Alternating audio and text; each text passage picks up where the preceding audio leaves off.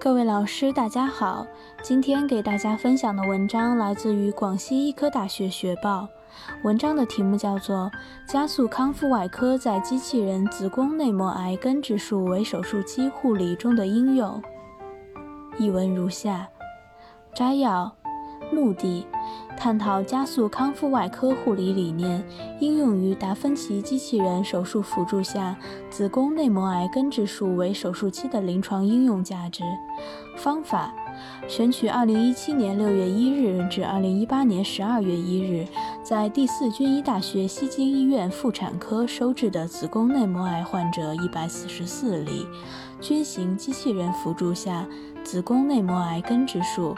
按随机数字表法分为一 ERAS 组七十二例和传统护理组七十二例。传统护理组患者接受常规护理，ERAS 组患者在常规护理的同时接受 ERAS 护理干预。比较两组术后康复、术后并发症发生及主观感受等指标。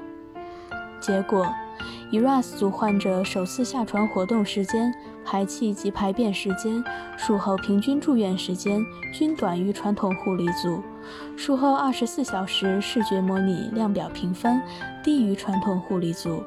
ERAS 组患者对住院期间护理满意度明显高于传统护理组。